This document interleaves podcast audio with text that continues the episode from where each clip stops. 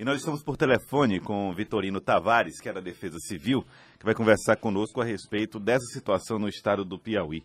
Doutor Vitorino Tavares, nós vimos aí um relato da Indira mostrando a situação grave em vários municípios. Quais são aqueles que mais é, preocupam nesse momento a Defesa Civil e por quê?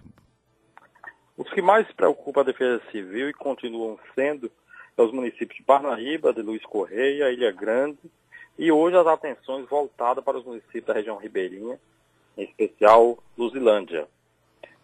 Parnaíba é dado o volume de chuva que caiu lá, a calha de drenagem está completamente comprometida nesse momento e continua chovendo.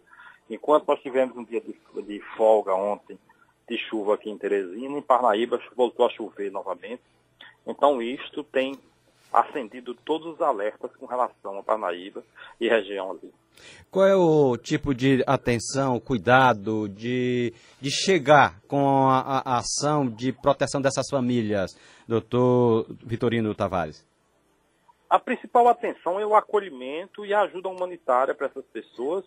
E, por outro lado, é buscar mostrá-los, cada mostrá-las cada vez mais, da necessidade de procurar locais seguros para que elas se estabeleçam.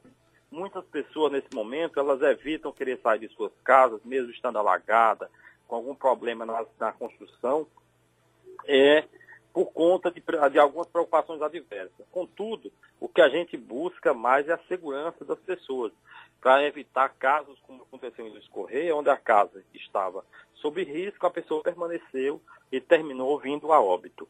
Então, esta é uma das nossas maiores preocupações, a Defesa Civil, o Corpo Bombeiro, dos órgãos que nos ajudam nesse momento, é exatamente evitar qualquer que seja a perca humana.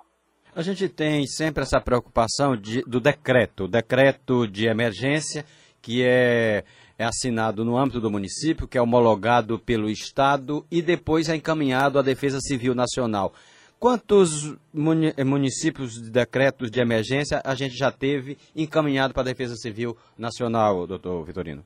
Hoje nós já temos 15 municípios com situação de emergências encaminhados para o governo federal via por conta das chuvas, sendo que oito deles já foram homologados pelo governo do estado. Hoje deverá estar expedindo mais sete municípios.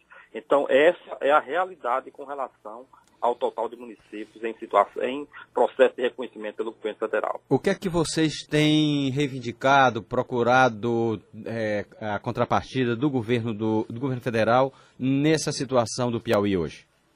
A principal busca hoje é a ajuda humanitária, certo? Para que depois, só depois, com os projetos, com as análises, poderemos buscar as ações de reconstrução por conta de restabelecimento, é, porque o, o desastre está em andamento, muita coisa ainda poderá vir a acontecer e as que aconteceram também ainda não se tem uma mensuração exata para que se peça. Então, o decreto de emergência, ele é o documento básico para que se busque essas melhorias e essas ajudas do governo federal. Doutor Vitorino Tavares, a, a, Defesa Civil ainda acredita na possibilidade de mais chuvas? Como é que vocês têm acompanhado as previsões meteorológicas? Olha, nós estamos nos baseando no ano passado. No ano passado, a chuva começou exatamente no dia 5 de abril. Esse ano nós já tivemos um ápice nesse momento. Então, nós estamos atentos, porque nós tratamos nesse momento da preocupação da região norte. Sem a, as vazões da barragem de Boa Esperança, sem outras a, é, situações que houver. Então, as, no, o nosso grupo de trabalho, ele continua alerta com a mesma preocupação e buscando colaborar com as pessoas e orientar no sentido de que preste atenção nas chuvas. Embora se tenha um indicativo de que não houve chuva nesse, nesse final de semana, em alguns momentos, em alguns locais, mas ela deverá perdurar por algum tempo. Doutor Vitorino, então só para a gente ter uma ideia mais clara, o senhor disse que no ano passado as chuvas nessa região centro-norte, basicamente norte do estado, começaram dia 5 de abril. Este ano a gente começou antes, né? O 5 de abril já foi, como o senhor disse, o ápice das chuvas. É, a, a o, o, mudou muito, quantos dias mais ou menos esse, esse, esse volume de precipitações prevista para a Zona Norte? Olha, ela está antecipando, antecipou-se mais ou menos em torno de 15 a 20 dias. E outros municípios já vêm sofrendo com chuva desde janeiro, que é o caso de Parnaíba. Então, o que é que acontece?